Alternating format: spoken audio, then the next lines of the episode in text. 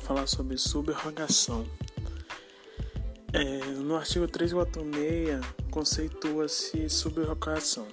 A subrogação é quando, por exemplo, alguém é, pega uma dívida, paga uma dívida é, a um credor.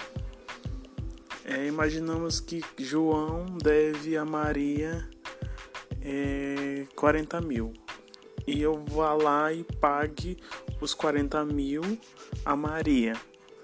Nesse caso, eu estou substituindo é, é, é, Maria como credora.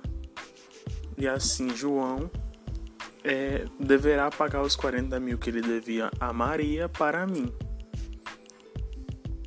Esse é o pagamento com subrogação. Isso também pode ser levado em consideração, por exemplo, quando temos dois credores. Um credor pega, é, paga a dívida que paga a dívida que o devedor tinha com outro credor e assim ele pega todo, todo o valor que o, o devedor estava devendo para ele junto com o valor que ele pagou ao credor.